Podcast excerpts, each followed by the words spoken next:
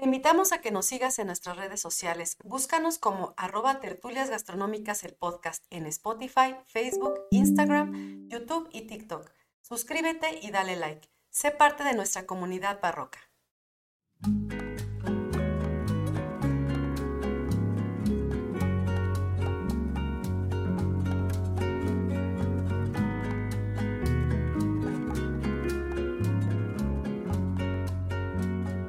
Bienvenidos barrocos a la segunda parte del episodio del cacao al chocolate. Continuamos. Ha pasado, a mí me llegó a pasar de chico, ¿no? Te comprabas un chocolate y te lo metías en la bolsa. ¿No? Sí, Se te olvidaba. Llegaba aguado. Ajá, llegaba aguado, el, clásico que haces, lo metes al refri, ¿no? Sí. Esa era la, es la clásica, Sí. ¿no? Ah, sí, sí. Y lo sacas, pero ya no está igual, No. ¿no? Se rompe, tiene manchas, ¿no? Unas manchas Ajá, grises ahí sí, o blancas o que le salen. sí. Ajá. ¿Y crees que ya se te fastidió el chocolate? No, el chocolate sigue estando igual. Simplemente que cambió la estructura física del chocolate. Ok. Ajá. ¿Por qué? Porque le rompiste el temperado. Al ponértelo en un lugar caliente, Ay, Le rompiste la M la la, le rompiste la masa. ya la sé. Es la verdad. Entonces, ya perdió sus características, digamos, perfectas, por así decirlo, ¿no? Sigue estando bueno el chocolate, no está echado a perder ni nada, pero al perder el temperado pierde muchas características. Ajá. Entonces, el temperado es una, es una operación que le vamos a hacer al chocolate que eh, la palabra correcta es precristalizar. Ok. Ajá, Esa es la palabra correcta. Es un chocolatero bueno, te, va a te decir. vamos a precristalizar. el Ya después le dicen temperado, atemperado, templado, tiene muchos vocablos. ¿no? Ok. Entonces, como el nombre lo dice, temperado, quiere decir que lo vas a manipular con ciertas temperaturas. Ajá. Esa, te- esa manipulación con temperaturas lo que va a hacer es crear cierto porcentaje de esos cristales buenos, por así decir, los que quieres, los beta o los tipo 5, y va a ser como una semillita. Ujú. Es como cuando se congela el agua. No sé si se han fijado, ¿no? Que un día metes a congelar agua o se te olvidó ahí un refresco o un jugo, no sé. Y no sé si se han fijado que si por ejemplo es un vaso o, un- o cualquier, cualquier recipiente, se comienza a congelar por las orillas y de arriba. Porque es lo que tiene contacto más directo con el frío del congelador, ¿no? Pero se forman cristales. Sí. O no sé si les ha pasado, a mí me encanta la coquita que la pones a medio con el Sí. congelador y cuando la eh, parece que está líquida y cuando la abres, pum, se Sí, congela sí, toda. sí. Ajá. ¿Por qué? Porque ya hubo ahí unos cristalitos y esos cristales lo que hacen es empujar al resto de la masa a que se congele. Sí. En el chocolate pasa lo mismo. Tú creas una semillita, ¿no? O formas estos cristales ya sólidos, pero microscópicamente, porque tú no los ves, tú estás trabajando el chocolate y el chocolate sigue eh, fluido, Ajá. ¿no? Entonces, cuando tú ya formaste estos cristales, esos cristales lo que van a hacer A es empujar, el- se van a ir multiplicando hasta que el chocolate se solidifique por completo. Ok. Ajá. Ahora, algo que sí es bien importante, porque yo les digo, si la chocolatería fuera tan fácil, pues todo el mundo sería chocolatero. Claro. ¿No? Mucha, lo, lo que mucha gente no, o muchos chocolateros no te dicen, o muchos instructores no te dicen, es que en primer lugar necesitas trabajar el chocolate en un cuarto que tiene que estar entre 19 y 21 grados. Si no, Por más que le hagas. es bien difícil porque trabajas con temperatura. Ajá. Entonces, si tú pones, no importa el experto que tú me traigas que trabaje chocolate, me lo pones en un lugar donde está haciendo calor, no por nada del mundo va a cristalizar ese chocolate con esa temperatura. Ajá. Entonces, es bien importante las condiciones de trabajo. ¿sí? Entonces, ¿qué tienes que hacer? Pues vas a enfriar el chocolate, ¿no? El, el, digamos que técnicamente el- la precristalización o el temperado es una oscilación de temperaturas con el objetivo de crear cierto porcentaje de cristales beta que van a empujar al chocolate a que se solidifique. Ajá. Entonces, ¿tú qué, ¿tú qué tienes que hacer? Cuando nosotros fundimos el chocolate, normalmente hay que fundirlo arriba de 45 grados para que toda la manteca esté completamente fundida. ¿Sí?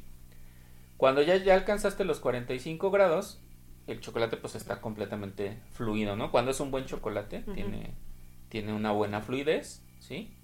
Y ahora lo que hay que hacer es enfriarlo. Y ahí viene el método clásico que ustedes me mencionaban, ¿no? Que es vaciarlo sobre una mesa de granito o de mármol, ¿no? Ajá. Y agitarlo. Esa es la otra condición importante, la agitación. ¿sí? Ahora, si tú estás hablando de un principio de enfriamiento, pues lo puedes hacer de varias maneras, ¿no? Incluso lo puedes hacer con un baño María inverso. ¿no? Pones un bowl con hielitos, ¿no? Y ahí metes tu bowl con el chocolate. El problema de trabajar con agua es que puedes contaminar el chocolate y, Y ya manchas, ¿no? rompes la emulsión, porque el chocolate es una emulsión o una dispersión, ¿sí? Le cae agua y ya. Adiós ya. Haces un ganache, otra cosa, ¿no? Pero ya no. Una un cobertura para, para un pastel, así, pero ya para chocolate sólido ya, no. no Ya te va a servir. Pierde el brillo, un montón de, de cosas. Entonces, yo por eso no aconsejo trabajar con agua. Si lo haces con mucho cuidado y consciente, vale, Va. ¿no? Otro, otra manera de enfriarlo es que, por ejemplo, tú cuando compras chocolate, ¿no? Ahorita ya está muy de moda que lo compras en, en- le llaman calets, que son como lunetitas. Porque antes tenías que comprar la barrota, Y ¿no? Y picándola. Ah, ¿no? sí, sí, sí. que es una pesadilla. Pero ahora ya te lo venden en lunetitas. Ajá. Entonces tú lo que haces es, ese chocolate que tú compras, pues ya viene temperado de fábrica, Ujú. viene sólido, ¿no? Entonces tú lo que puedes hacer es poner un porcentaje de chocolate, fundirlo y luego le vas agregando chocolate del Ah, que no está enfriarlo. del que no está fundido y eso lo va enfriando y aparte este chocolate todavía tiene los cristales. Ok. Entonces va a llegar un momento en el que ya lo estás como inoculando con los cristales Ok. y ya tienes un chocolate temperado. Ok. Oh, Sí. ha renacido la esperanza en mí. Ese, no, y ahorita les voy a platicar de otro método que es el, el método an- el método antitontos, yo le digo. Ay, Dios. Sí, Ese es O antiflojos. O sabes qué, también, si no quieres embarrar tu mesa, también. O si no tienes una mesa de granito, ¿no? Sí, uno que es pobre Pero y es de ese, madera. pero ese método, Sí, sí. ese método es, Tu mesa de es, plástico de este, concholata. ese método es súper práctico porque tú le vas agregando chocolate y ya nada más lo vas enfriando. Ok. ¿no? Mm, Bien importante, yo siempre sí les aconsejo a los principiantes que usen un termómetro. Ok. Eso de embarrarte en la boca es asqueroso. La neta no lo aconsejo, se ve muy mal y estás contaminando el chocolate. ¿no? Entonces, am, Si lo van a hacer así, mejor embárrenselo en el cuerpo y se van a otro lado. Chocolaterapia. Claro que sí. ah, sí. Y además no se va a enfriar, se va a calentar. Es correcto. Entonces, ah, digo, regresándonos a la parte técnica, ¿no? Del, del, del, del temperado. ¿sí? Entonces yo lo que hago, como dice la, la definición, es aplicarle una oscilación de temperaturas, ¿no? Entonces, ¿qué va a hacer? Nosotros partimos, si estamos en un cuarto a 20 grados, pues el chocolate está a 20 grados. Claro. Lo caliento, ¿no? Entonces llego a 50 grados, 45, 50, ¿no? Luego lo tengo que bajar a 27 grados, más o menos. Ok. 28, 27 grados. Ajá. Entonces, el, el método clásico es eh, estarlo tableando, ¿no? Así le llaman, tableado, aunque también tiene su nombre formal, que es la técnica por enfriamiento de masa. Ujú. Ok. Lo estás enfriando, ¿no? Lo estás enfriando. Eso sonó al laboratorio de, de Sí, sí, así sí, como de no, pero física, es así de- física cuántica o algo así. ¿no? Ajá, Sí, sí, sí. sí. Entonces, lo que haces es enfriarlo, tu termometrito, ¿no? Cuando ya llegó a 28, 27 grados, el semi amargo lo puedes dejar hasta 29 grados. No Ok. pasa nada. En el bowl donde lo fundiste vas a dejar un poquito de chocolate, como un, ¿qué será? Un 20%, Ok. 15, 20%. Ese se va a quedar a la temperatura a lo que lo fundiste. Entonces acá lo que tienes es un chocolate que ya enfriaste, lo regresas Regresas. al bowl, entonces el chocolate que se quedó caliente lo que va a hacer es subirle un poquito la temperatura. Esa temperatura se llama remonte. Entonces ya cuando lo mezclas, si es un chocolate semi amargo, te tiene que quedar en 32 grados. 31, 32 grados. Cuando ya hiciste ese proceso, tu chocolate está listo para trabajar. Ya está inoculado con cristales beta.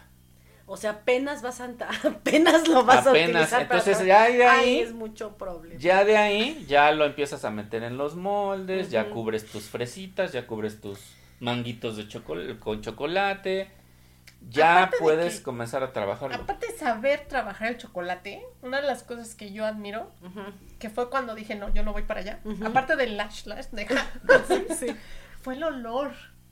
El aroma del chocolate Te- muy penetrante, muy. Entonces, si te hasteas con facilidad, Ah, ya. tal sí, vez sí, no sí. puedas trabajar Cuando con lo eso. Estás ahí fue cuando dije, no, más que el lash, fue así de, híjole, es demasiado el fíjate aroma. que yo en donde fui a la prepa, saludos a los leopardos de la prepa 8, de la UNAM. Ajá. Ándale. Ahí en la, cerca de la prepa, curiosamente, es, eh, fue una cosa bien curiosa. Cerca de la prepa estaba la escuela donde estudié pastelería. Ok. Ah. Sobre esa calle había una fábrica de chocolate. No, pues ya no estabas- sabes el aroma. Y tú sí, obviamente Ah, te sí, a mí me encanta. encantaba. Era No, así Él de, era como la caricatura, amiga, le hacía así hace- humito Era así de, ay, un para allá. con leche.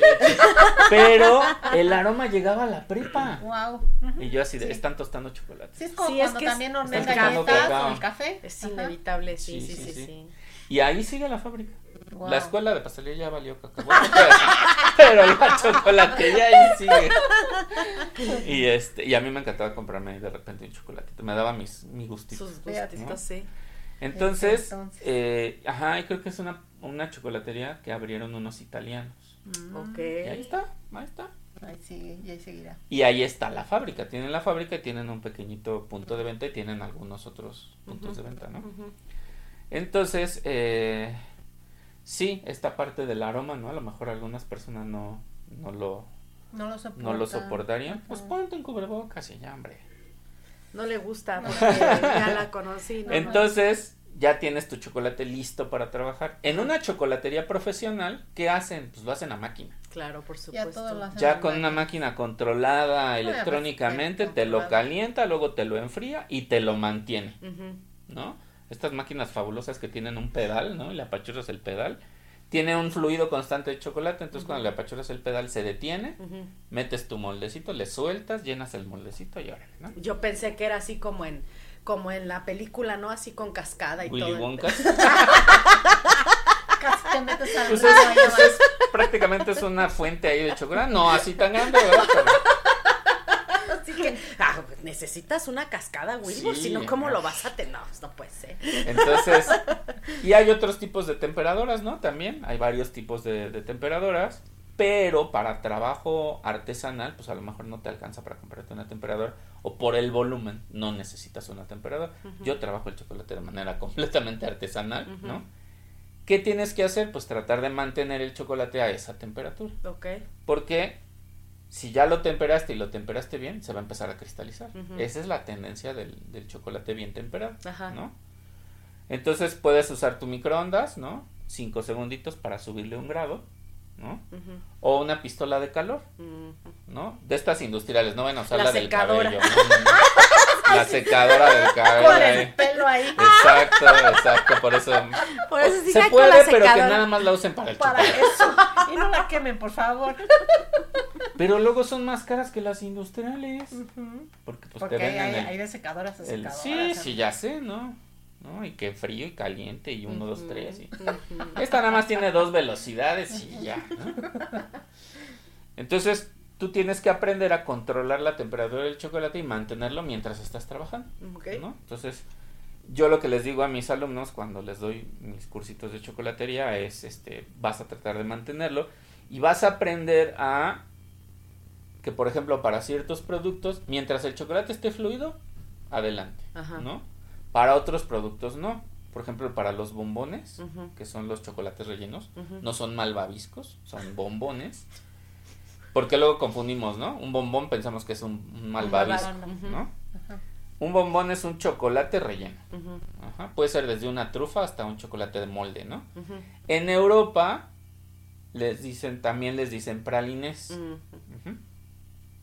Entonces, cuando es un bombón decorado, que estos que están de moda, ¿no? Así con muchos colores y muy brillantes. Ahorita vamos a lo del brillo. Ajá.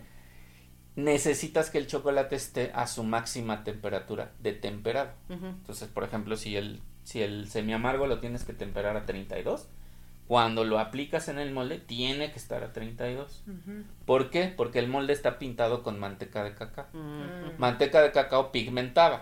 Ajá. ¿Por qué tiene que estar a su máxima temperatura? Para que la manteca se adhiera al chocolate. Entonces, cuando lo desmoldas, pues ya se viene todo, Ajá. ¿no? Ok.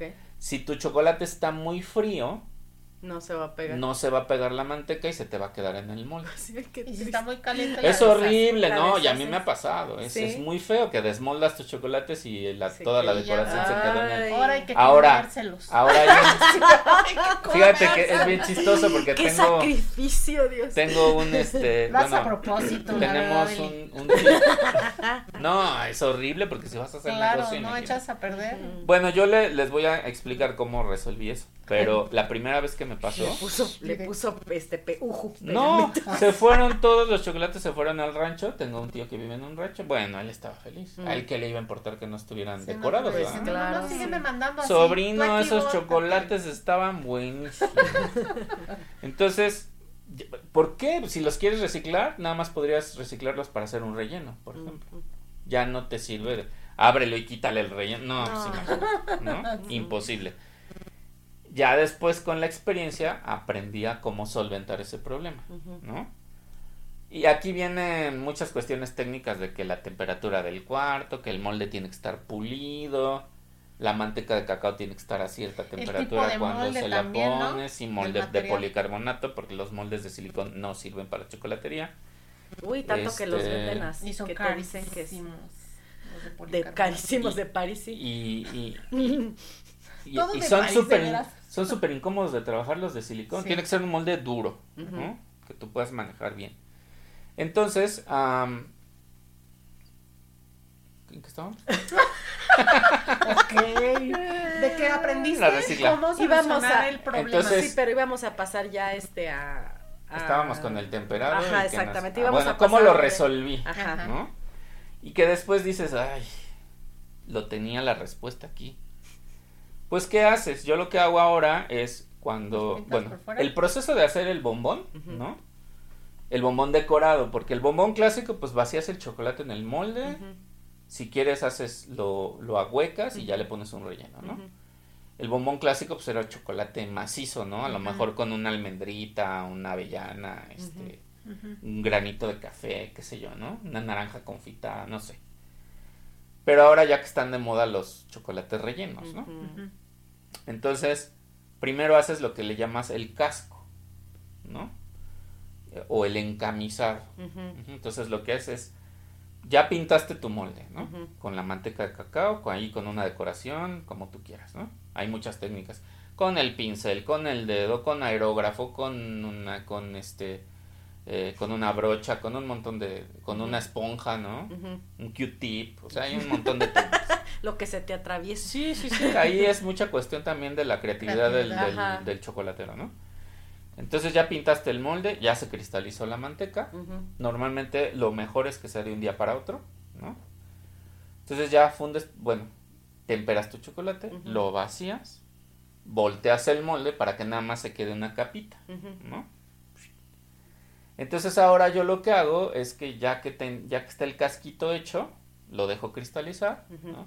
Primero se deja cristalizar a tu temperatura ambiente, que son entre, lo que les decía, entre 19 y 21 grados, más o menos. Cuando el chocolate ya se opacó, que es un indicio de que ya se está cristalizando, lo metes al refri. Este golpe de frío lo que hace es, ex- es expulsar lo que le llamamos el calor residual, porque todavía hay cierto calor ahí guardado en el chocolate, ¿no?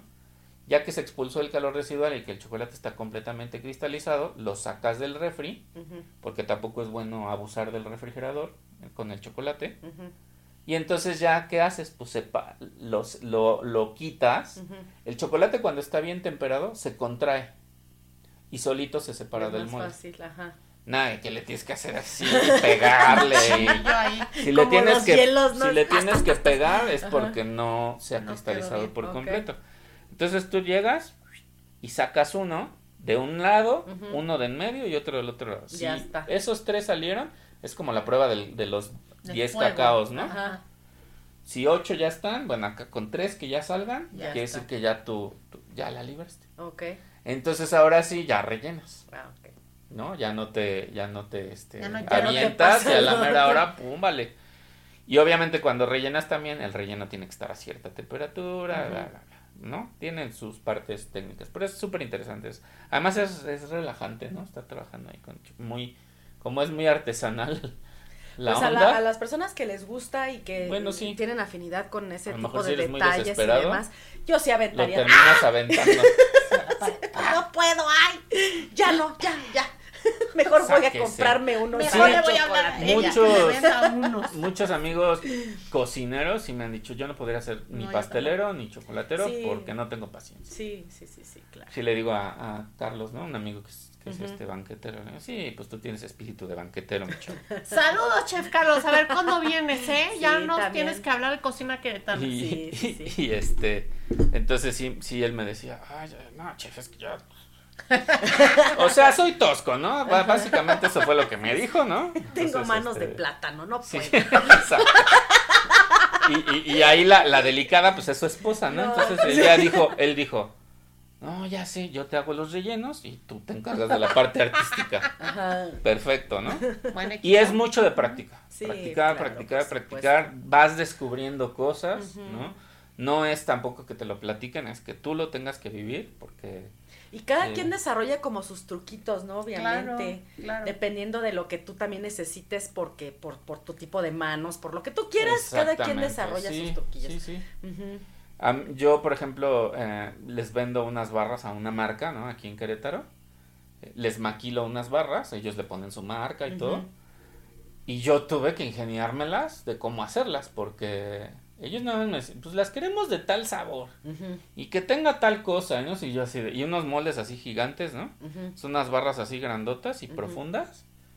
Entonces yo tuve que ir desarrollando, y ya tengo mi técnica perfectamente Desarrollada. desarrollada, pero me tardé un rato, ¿no? Sí. Entonces sí, obviamente, ya cuando sabes manipular el producto, pues vas encontrando otros caminos, ¿no? Y ahora viene lo que les decía, porque mucha gente eh, piensa, híjole, es que temperar el chocolate. Sí es importante la temperatura ambiente y la humedad. Claro. Si estás en un lugar, por ejemplo, donde en un lugar tropical, playa, donde es muy húmedo, Es más difícil. ahí lo, lo más recomendable es que estés en un cuartito con un aire acondicionado. Métete a la cámara fría. Es lo Y que te iba a decir, que estés ahí en la cámara fría. El problema de la cámara fría es que es demasiado frío y Lo es húmedo. quemas, ¿no? Ah, no, pero lo, lo que puede pasar es que se te sobrecristalice o que absorba humedad. Y que te mueras de una pulmonía. También. También, también. Imagínate. Que te quedes encerrado. Entonces, entonces eh, yo lo que les recomiendo un cuartito no muy grande con, Con un aire aire acondicionado. Normalmente los aires acondicionados ahorita también lo que hacen es extraer la humedad. Entonces te va a ayudar, ¿no? En ambas Lo va a enfriar y te va a extraer la humedad. Hay unos aparatitos que puedes comprar en la página esa de la sonrisita Ajá. para no hacer comerciales. Ya, ya hicimos no sé cuántos comerciales, ¿no? Ay, sí. En Amazon, Patrocínanos, si no, Amazon, patrocínanos, claro. compras un higrómetro que ese te marca la temperatura del cuarto y te marca la humedad. Higrómetro. Higrómetro. Suena como a monstruo. Higromonstruo. No, es Entonces, un, un aparato que mide quién sabe qué porque está así como medio raro. Ajá. entonces te compras tu higrómetro, yo lo tengo pegado en el refri con un imán y ese te dice la temperatura Ay, qué chido. Ok. y te dice a qué humedad Uno relativa está tu cuarto. todos los días. Sí, claro, por Y me supuesto. costó 20 dólares en un Walmart Ah, de por allá, ¿no? Ajá. Entonces te compras tu higrómetro y ya sabes a qué temperatura está tu cuarto, que no hay una humedad. La humedad relativa de cuando trabajas chocolate, 55%, Ok. más o menos. Más Ajá. alta ya te empieza a afectar, te puede afectar. Este, y entonces ya puedes trabajar chocolate. Súper importante eh, eh, la temperatura ambiente. Ok. ¿sí? Ahí sí, ya meterte que es que está haciendo calor. Sí hay métodos, pero ya te complicas mucho la vida. Te Ajá. complicas mucho la vida. Te tienes que estar auxiliando con el refrigerador. El refrigerador no es lo más Idóneo. idóneo para trabajar chocolate, ¿no? Porque ahí viene otro problema, que es el eh, de los defectos que hablábamos del chocolate. Ajá. Cuando hay un mal temperado, ¿sí? Porque normalmente un, un chocolatero lo que hace es, ya que temperó el chocolate, le hace una prueba. Ajá. Agarras una espatulita, ujú, metes un poquito de chocolate, o un papelito. ¿no? De este papelito antiadherente que, se- que usan los pasteleros, ¿no? Le metes un papelito, lo dejas dos minutos y en dos minutos ya tiene que estar cristalizado, se opaca. Ajá. Ujú. Ajá. Si no se opaca, si se- le empiezan a salir manchas, si sigue Líquido. fluido, quiere decir que por ahí la regaste y no lo temperaste bien. Tienes que empezar otra vez. Yo ahí es donde aventaba el bowl. Entonces, sí, para algunas personas que, o que no tienen paciencia o que por ahí se brincaron parte del proceso. o que tu termómetro no está bien calibrado, cualquier cosa, ¿no? Entonces también es, es importante que trabajes con buen equipo también. ¿no?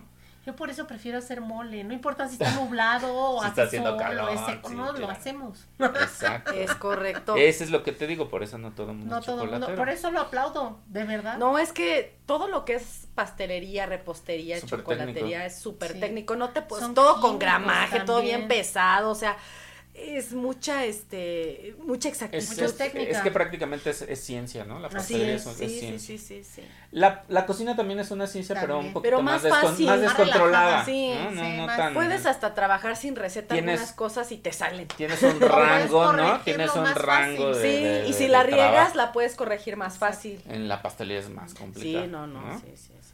Entonces por eso decimos que trabajamos con fórmulas, no trabajamos con recetas. Así es. Sí, sí, sí. Entonces, em, ya tienes ahí el, el, el chocolate, ¿no? Y ya me perdí otra vez porque nos fuimos a Ya hablar vamos, de- ya, ya íbamos a entrar a lo de eh, ¿En por qué? qué se pone Ah, este, los defectos del chocolate. Ajá. Así es. Ajá. Bueno, cuando no hay un buen temperado, normalmente vienen estas manchas. Lo que decíamos de cuando lo, te lo sacaste de la bolsa y lo metiste al refri, Ajá. que le salen unas manchas y dices, ya se Ah, echó a sí, perder, no parece que está como Ah. hongueado. Ándale, ¿no? sí. No, el chocolate está perfecto, pero tiene un defecto que se llama fat bloom o que es floración de la grasa. ¿Qué pasó? Que se le salió la manteca de cacao Se separó. Ok. y se fue a la superficie y por eso te mancha el chocolate. Y el chocolate se hace como granuloso. ¿no? Entonces ahí tienes un defecto que ¿cómo lo resuelves? Temperando el Otra chocolate. vez. Ok. Ajá. Luego hay otro defecto que ese es más difícil de, de- porque ahí ya no hay como que mucho remedio, que es el sugar bloom. El sugar bloom o, o- o floración del azúcar, Ajá. ahí sí ya el chocolate ya no es tan fácil rescatarlo. Que es que se le salga el azúcar.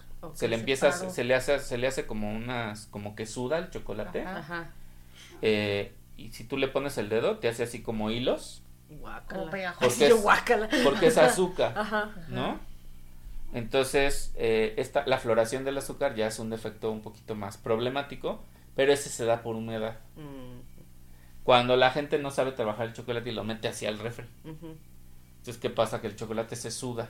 ¿no? Entonces, al sudarse, esta humedad lo que va a hacer es jalar, porque la, la acuérdense que el azúcar es higroscópica, el azúcar absorbe humedad. Entonces, esta humedad que está ahí va a jalar el azúcar. El azúcar va a buscar, va a buscar la humedad. Ajá. Entonces ya manchas el chocolate, ya no hay manera de recuperarlo. recuperarlo porque ya absorbió humedad. Hay que ¿no? mandárselos al tío de Eli al rancho. Al tío, exacto. Entonces, Y mañana su tío, ¿qué hacen todas estas cajas de chocolate aquí en mi casa? imagínate. Entonces, eh, ese, es, ese es otro de los defectos del chocolate. ok. Es muy delicado el chocolate, siempre hay que mantenerlo en lugares frescos y secos, bien tapado. Ujú. Una vez, ah, hablando de las anécdotas divertidas, ¿no? Una vez en una escuela, dentro del programa, en ciertas semanas tú tenías que mandar a los alumnos a comprar su materia prima para que aprendieran a, Ujú. a Ya comprar. imagino. Ajá. Ay, no. ¿Qué te llevaron? Compraron, los chicos según compraron el chocolate, bueno, sí compraron chocolate, ¿no? Pero lo compraron en un en una central de abastos donde lo tenían junto a los chiles. Claro, Ándale, claro. pues. El chocolate olía a todo, ¿no? A central de Y abasto. yo así, ¿Dónde lo compraron? Yo creo Es que el peor es cuando saben a refrigerador. Sí. Ese es de No, los pero también el chocolate que huele a ajo y a chile. Sí, no, no. Bueno, que es que compatible sea- con el chile, ¿no? Salvo que, que chile, sea el sí. propósito hacerlo así, ¿no? Exactamente, pero yo así de... ¿Dónde lo- Es que había unas... Cajas de. Había unos costales ahí con chiles y... uf, no. Y muchas veces el problema es que lo- los que te están vendiendo las cosas ni siquiera No. saben lo que te están vendiendo. No, pues no. Eh, Aquí llegó y órale, a 20 pesos. el- Bueno, no. Pero Entonces, A granel. íbamos a hablar también de esa parte, ¿no? De saber cuando estás comprando Sí, chocolate y cuando claro. no.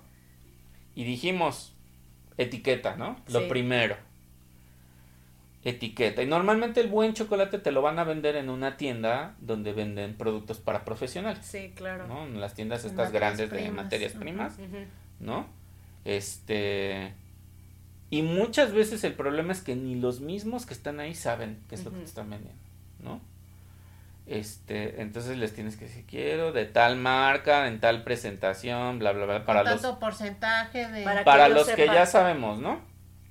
Si una persona que se está, que está comenzando a, que se, se aficionó a la pastelería o que quiere aprender chocolatería, entonces yo siempre les digo, a ver, lean las etiquetas. ¿no? ¿Qué pasa? A veces te venden el producto a granel, ¿no? ¿Sabe qué? Muéstreme la caja o no. El empaque, El empaque, estaba para sí. revisarlo. Exactamente, porque... Y, y también otro indicativo en el que no hay pierde es el precio. Claro. ¿no? Sí. Un buen chocolate no te va a bajar de... Un kilo no te va a bajar de 200 pesos. Y ya es un chocolate, Ay, digamos, de medio pelo, de ¿no? panzazo. Ujú. Exactamente, ¿no? Este, de estos de que te venden por volumen, este, de estas marcas viejísimas de aquí en México, ¿no? medio pelo. Este... Y vas a encontrar chocolates hasta de 600, 700 pesos un kilo. ¿no? Entonces llegas y compras chispitas que te costaron 120 pesos, dos kilos, ¿no? O un kilo y medio, ¿no? 10 kilos a No, eso no es 120 chocolate. pesos, pues, no. Eso no es chocolate. Entonces, eh, yo sí, obviamente, porque sí existe un mercado para los sucedáneos, definitivamente. Ujú. Una panadería no le van a poner chocolate de verdad a una dona, sino te la No. tendrían que vender en 35 pesos, ¿no? Sí, no, O luego sí más. sabe más a canela y otras cosas. No, y hay, y hay panaderías que sí las tienen y que la dona te Pero la cuesta dona cuesta 50, distinto. 60 Sí. Y pesos. también lo notas 70, en- Porque sabes que, por favor. Exactamente, yo tenía un compañero cuando, cuando di clases en, en el Centro Culinario de México, teníamos, había un panadero que tenía, un, bueno, era un instructor, pero tenía su panadería. En ese entonces, sus conchas costaban 17 pesos. Sí, y te estoy caras. diciendo de hace un montón Sí, de O años. sea, ¿no? sí Sí, eran caras. Y las donas, si eran de chocolate. Chocolate temperado, y Ujú. pum, órale, y tu donota de chocolate. Deliciosa, pero era chocolate de verdad, ¿no? Claro, No, y y lo, lo ves pagas, también, lo ves lo también. pagas, porque lo no pruebas y sabes que está riquísimo. De arriba. Yo, Exacto, yo aquí no en Querétaro voy a panadería. panaderías que están del otro lado de la ciudad, nada más por, por, Por un por buen ciertos, pan. claro. Sí, sí, sí. Aunque Entonces, tiene que ver con tiene que ver con saber comer. ¿no?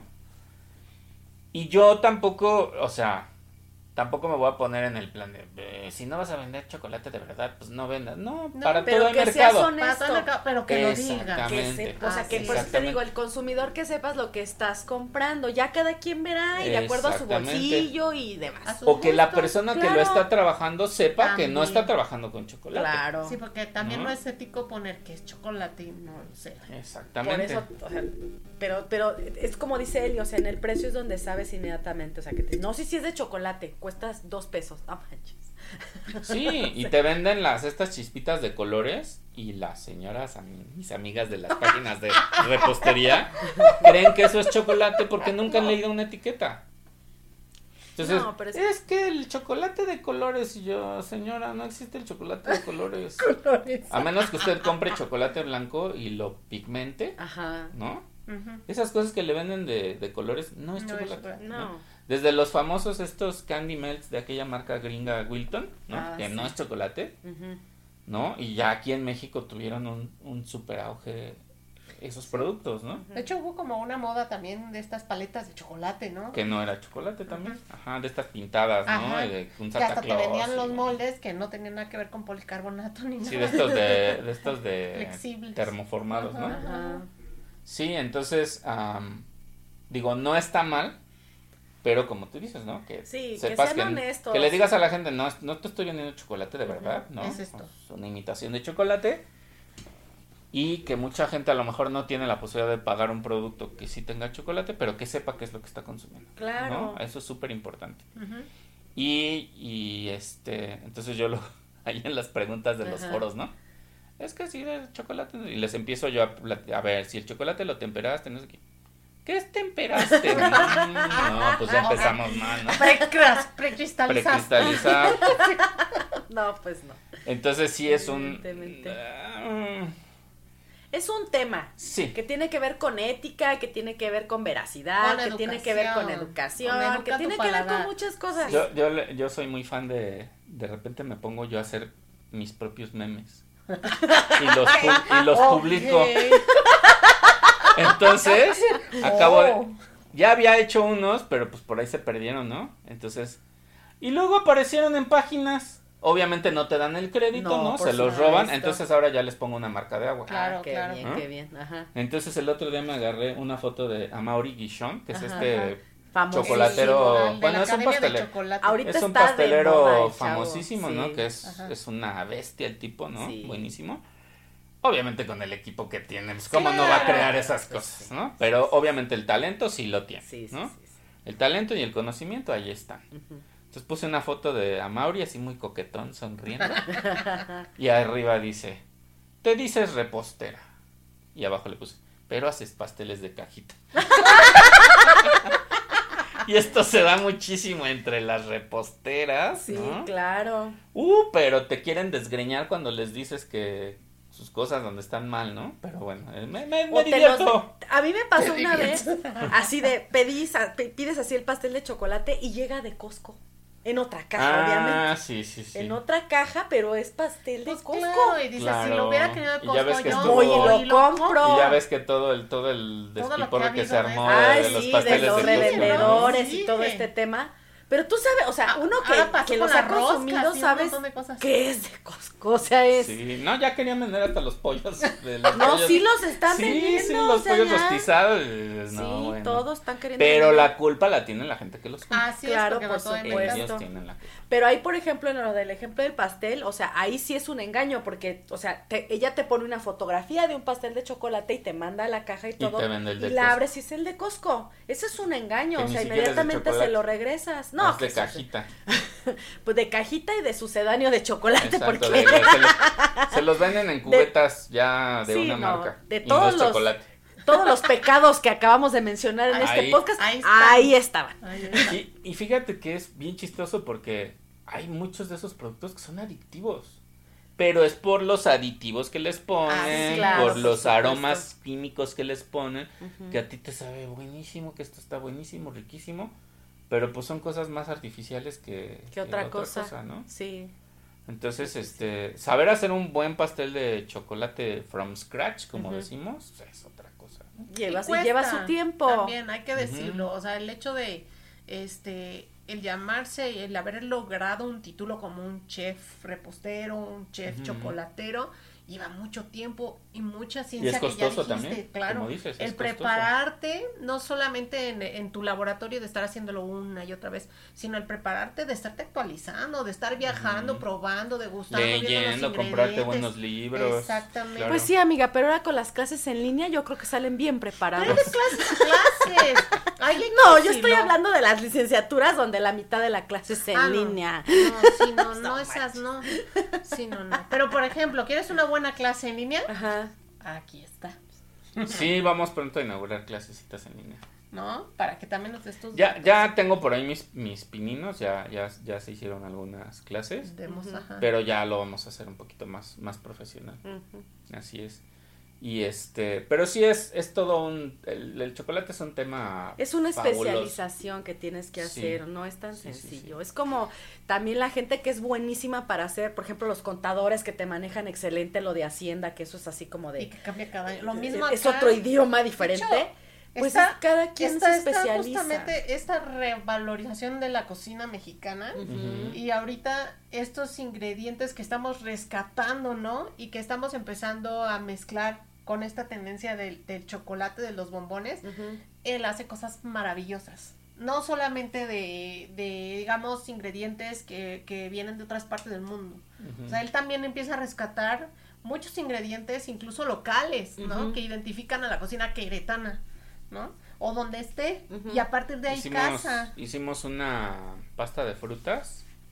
La pasta de frutas es una preparación francesa. ¿no? Es como nuestra pasta de frutas ideal, la de nosotros, es el latte, Ujú. Ujú. ¿no? Que tiene esta textura como gelatinosa que lo puedes cortar en cuadritos. Bueno, la pasta de frutas hagan de cuenta que es lo mismo. Eh, el latte está, eh, el principio del latte es pues que estás trabajando, Moviéndole, moviéndole. moviéndole, eliminando humedad y lo que estás haciendo es trabajar con las pectinas naturales del producto, De la fruta, sí. que es lo que hace que se gelifique. En una pasta de frutas a lo mejor tú compras una pulpa de frambuesa o haces, mueles tú tus frambuesas, ¿no? Y tú le añades pectina, porque hay frutas que no tienen tanta pectina. Entonces ya hicimos por ahí pasta de fruta de guamuchi, Qué rico. de garambullo, y otra que es fabulosa con este choconostle. ¡Ay, Wow. qué rico! Entonces haces tu pasta de frutas, la cortas en cuadrito y luego la, Ay, la qué cubres de chocolate. El chocolate debe una- estar delicioso. es Ya, ya me lo cosa- imaginé. De- bueno, Olivia es adicta a, a la pasta de a la pasta de frutas. Oh, es que se escucha Eli, ¿dónde podemos encontrarte? Platica. Bueno, más tengo mis-. No, sí, pero ya se nos Tengo- redes, Eli, tus redes. Tengo mis redes sociales, la personal, que ahí también subo muchas cosas de trabajo. No es así de que suba la foto de las vacaciones y lo como estoy chupando. No, no. Normalmente no, son La cosas, depresión. normalmente son cosas de trabajo. Ajá. Este es arroba starchef, así como suena. Star de estrella, chef, todo junto. Ujú. Y la que es como la del negocio, que ahí me pueden contactar para cursos, pedidos especiales de chocolatería, etcétera, es arroba idea chocolate en. Instagram. Aquí lo vamos a poner de todas maneras en las pantallas. En la pantalla, perdón, les va a aparecer ahí a toda la información de él, claro. Muchas gracias. Y ahí en, y también me pueden buscar en mi perfil eh, personal, que es Eliezer Campuzano, en, Facebook. Y ahí también me pueden mandar mensajes, me pueden preguntar, etcétera. Ya eh, prontamente, si me siguen ahí, aunque no los acepte como amigos, porque muchas veces no acepto a quien no conozco, pero me pueden seguir y Vas a anunciar tus cursos. voy a anunciar cursos o una alguna página. Estoy estoy haciendo un experimento ahí con una página de recetas, Ok. este, donde quiero aprovechar todos los videos de clases que ya tengo grabados, pero lo que estoy haciendo es acortarlos para que a la gente se le hagan más amable verlos. Sí. Este y ha tenido Buena aceptación. buena aceptación. Tengo poquitos seguidores todavía, pero eh, es porque ahorita ya también, como ando mudándome, estoy empacando y Ajá. no me estoy dedicando tanto ahorita a... Todavía tengo que entregar algunas barras y algunas cosas. Pero sí, ahí me pueden encontrar con mucho gusto y eh, voy a estar disponible para dar asesorías, para dar cursos, este... eh, clases particulares, puede ser en mi taller, puede ser en sus casas. Chef Voy- a domicilio. Voy a estar en la Ciudad de México, sí, sí. Este y como ya voy a ser yo mi propio jefe, pues ya me puedo mover. Si me necesitan en, en Durango, en Zacatecas, en donde sea, En pues yo me muevo. Me andan, me andan coqueteando en, en Arabia Saudita. Ándale, pues. Andamos, andamos en trámites. Mientras estés aquí. Si todo se mueve bien, si los astros se alinean, si Dios quiere, probablemente me vaya a Arabia Saudita. Ok. Y si no, voy a estar aquí trabajando. Pero si me voy, solamente me voy un año. No quiero tampoco. Ser árabe. Este, a Yarbano. Turbante. A lo mejor Sí. si los petrobonos están muy buenos, pues a lo mejor, ¿no? camellos. Ándale. Camellos, arbanos. Ajá. Este, es que ya me advirtieron. Yo viví tres años en Malasia Ujú. y me la pasé de lo lindo. Me encantaba viajar, me la vivía en Tailandia, pero acá no se puede. No. acá no. Es otra otra cultura completamente mu- muy, cerrada, ¿no? Sí. Y que pues obviamente a donde vas tienes que respetar, tienes que adaptarte, tienes Pero que... seguramente vas a aprender muchísimas cosas. Sí, ¿sabes qué? La cuestión de seguir enseñando, eso Ujú. me apasiona y fue una fue una experiencia padrísima enseñarle a chicos de otras partes del mundo. Asia es otro mundo, Sí. es otro mundo. Yo les he dicho a mis alumnos, cuando te quieres ir a tra- vete a trabajar Asia. Vas a ir a aprender otras cosas, vas a aprender a respetar otras culturas, a apreciarlas y te vas a dar cuenta que eh, los mexicanos somos muy apreciados en el mundo. ¿No? Este, y a mí me encantaba porque cuando, cuando yo les, porque obviamente yo no me fui sin darles clase de cocina mexicana. Por supuesto. ¿no? Entonces la cuestión de enseñar, de ponerles un PowerPoint, alguna película, alguna presentación con paisajes de México, se quedaban así. ¿no? Le decía a uno de mis colegas allá, que es un muy buen amigo, me dice muy buen amigo de un chef, este, decía, pues es que, lo, en todas partes del mundo creen que el mexicano está recargado en un opal y con un sombrero y allá en un, en un que no tenemos celular, que no tenemos internet, que andamos en chanclas y con taparrabos. me dice, sí, de verdad. Me dice, bueno, chef, no te vayas tan lejos, ¿no? Creen que los nosotros los malayos vivimos en los árboles. Entonces, y Malasia es un país cosmopolita, la verdad, me encantó, un país padrísimo, eh, multicultural también, ¿no? Tienes una mezcla ahí de básicamente pues están los los, los, los malay, ¿no? Que son los, los locales o los nativos. Hay mucho hindú y hay mucho chino. Entonces imagínate toda esta mezcolanza y aparte hay mucha gente de países árabes, ¿no? y dos, tres mexicanos por ahí. Dos, tres Ah, sí, no, yo conocí, conocí gente en la, en la universidad donde fui a trabajar había mexicanos. Sí, estamos desperdigados por todo el mundo. Yo no he visto un lugar a donde no vayas donde no haya un mexicano. Bueno, en Corea del Norte a lo mejor. quién No, ah, no, hay un español que es así. Hay un chico que es español, que es así. Es un miembro honorario del ejército de Corea del Norte. Pero es un español. Cielo. Por ahí hay videos de No, mexicano no creo que. No, no, creo. Ni, ni duraría ni cinco minutos allá mentando no, se va a madre. se, va a dar se va a armar un despapalle y ya no sale de ahí. No, Lo mandan a. Al infierno. Al, sí, a las mazmorras. Por decirlo este, poco. Y mm, padrísimo Malasia. y cuando les enseñé la, lo que es México, así de, les puse, por ejemplo, unas fotos nevadas de Zacatecas, ¿no? Eso es México, sí, les echaron las playas, toditos así, maravillados. Digo, es que México es un país grandísimo, o sea, tu país cabría no sé cuántas veces ahí, ¿no? Y se sorprenden de que tengamos todos los climas de la video, video, perdón. Biodiversidad. biodiversidad. La biodiversidad también, ¿verdad? También, Yo les, les mostré una diversidad de videos. este, y, y se quedaban así de hicimos un taller de mole. Bien curioso. Porque obviamente pues no había un metate, ¿no? Pues lo teníamos que hacer así con procesador de alimentos y pues como pudimos. Como pudimos. Y este yo llevaba yo llevé los chiles, ¿no? Allá consigues tortilla, pan blanco, pues eso sí lo consigues, ¿no? Entonces hicimos el taller, por el taller fue un taller de para niños que quisieran tomarlo, ¿no? Pagaban su cuota que era para recuperar lo de los ingredientes. Y, tanta, ¿no? Pero fíjate, lo, lo, que es el paladar, porque el paladar realmente lo vamos educando. Sí, Vamos formando una biblioteca de sabores y de aromas. Memoria ¿no? sí. Exacto, entonces hay veces que te imaginas un producto y hasta lo como que como que lo estás, pro, lo estás sientes el sabor, ¿no? Entonces, eh, bien chistoso porque fueron niños desde primero hasta de los últimos semestres. Y eran chicos de diplomados, ¿no? Solamente había una licenciatura, que era una licenciatura o un bachelor's, que le llaman allá, en turismo. Los demás eran, eh, había un diplomado en gastronomía, o bueno, en culinary arts, y había otro diplomado en hospitality, ¿no? en hospitalidad. Entonces era una mezcla, porque todos llevaban clases de cocina, todos llevaban clases de cocina. Entonces, bien chistoso porque los chicos de semestres más avanzados les encantó el mole. Así de, wow, qué rico está esto. Y le embarraban la tortilla y le ponían su pollito. y, Pero a los chicos de los primeros semestres está muy amargo, está picoso, está raro. pero no, picoso allá en Filipinas. Y allá también les encanta comer chile. sí, sí, por allá comen, sí, sí se come bastante picante. Entonces, este, y yo dije, wow.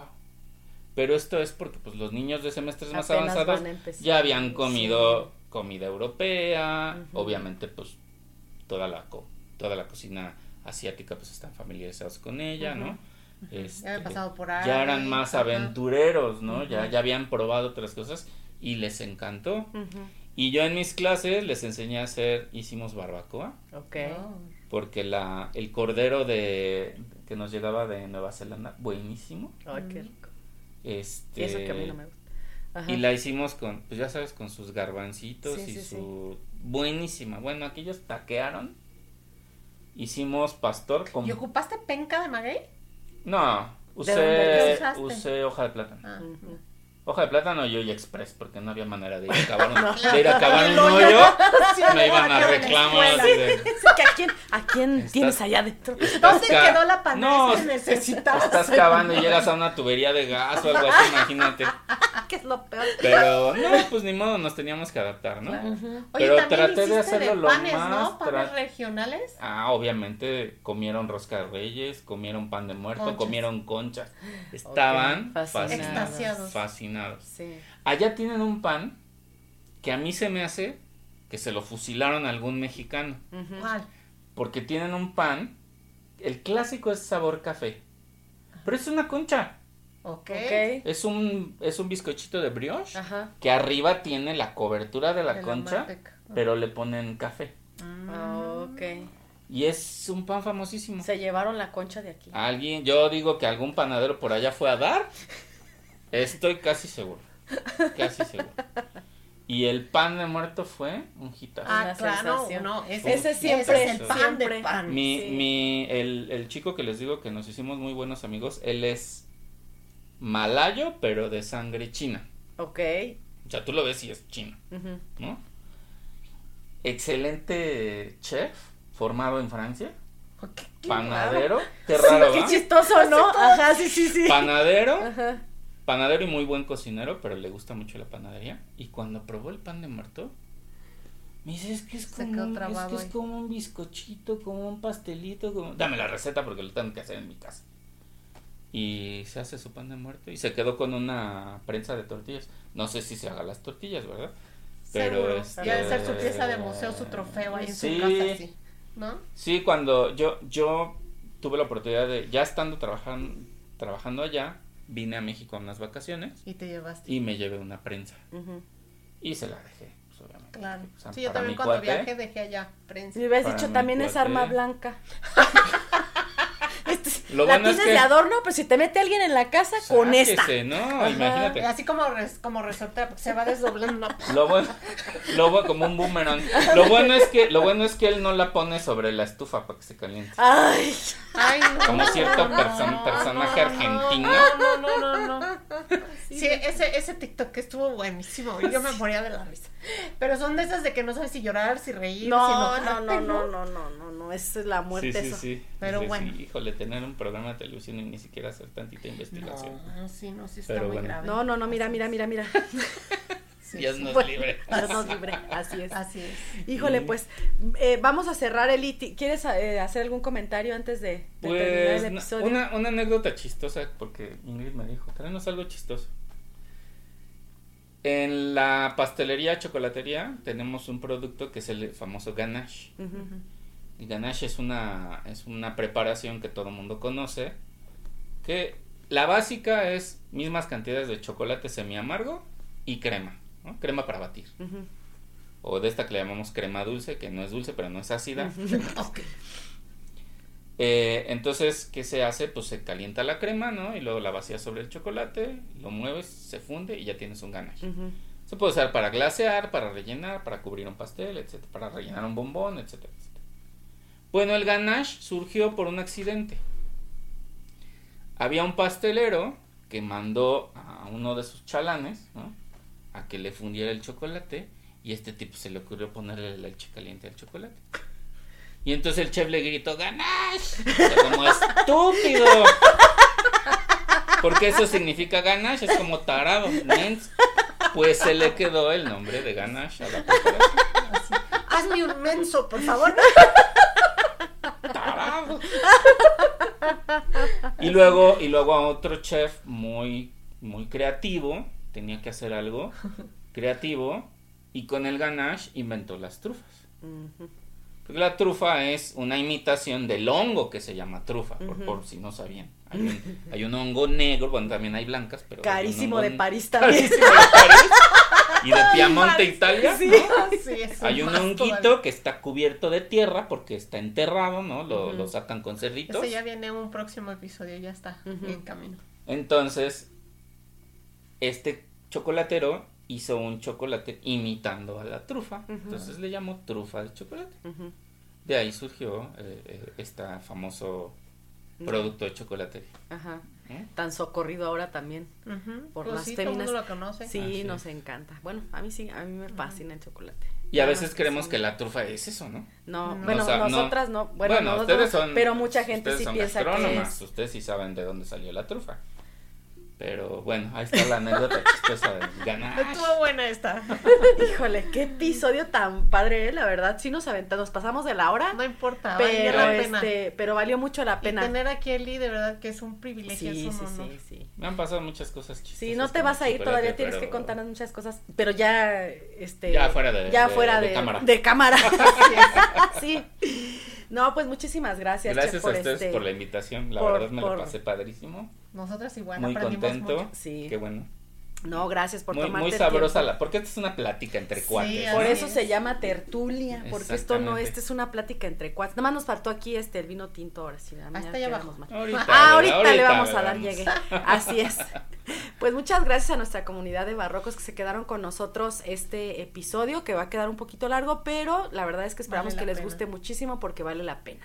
Aquellos que están estudiando, los que no, siempre es importante el conocimiento general, siempre se los hemos comentado y se los hemos... eh, pues les hemos pedido más bien ¿verdad? que aumenten mucho el tema del lean. conocimiento. Sí, Sí. claro que siempre es importante dejar de ser.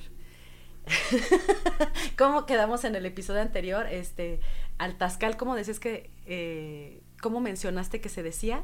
Bandeja. Ah, Hay que dejar de ser bandejos.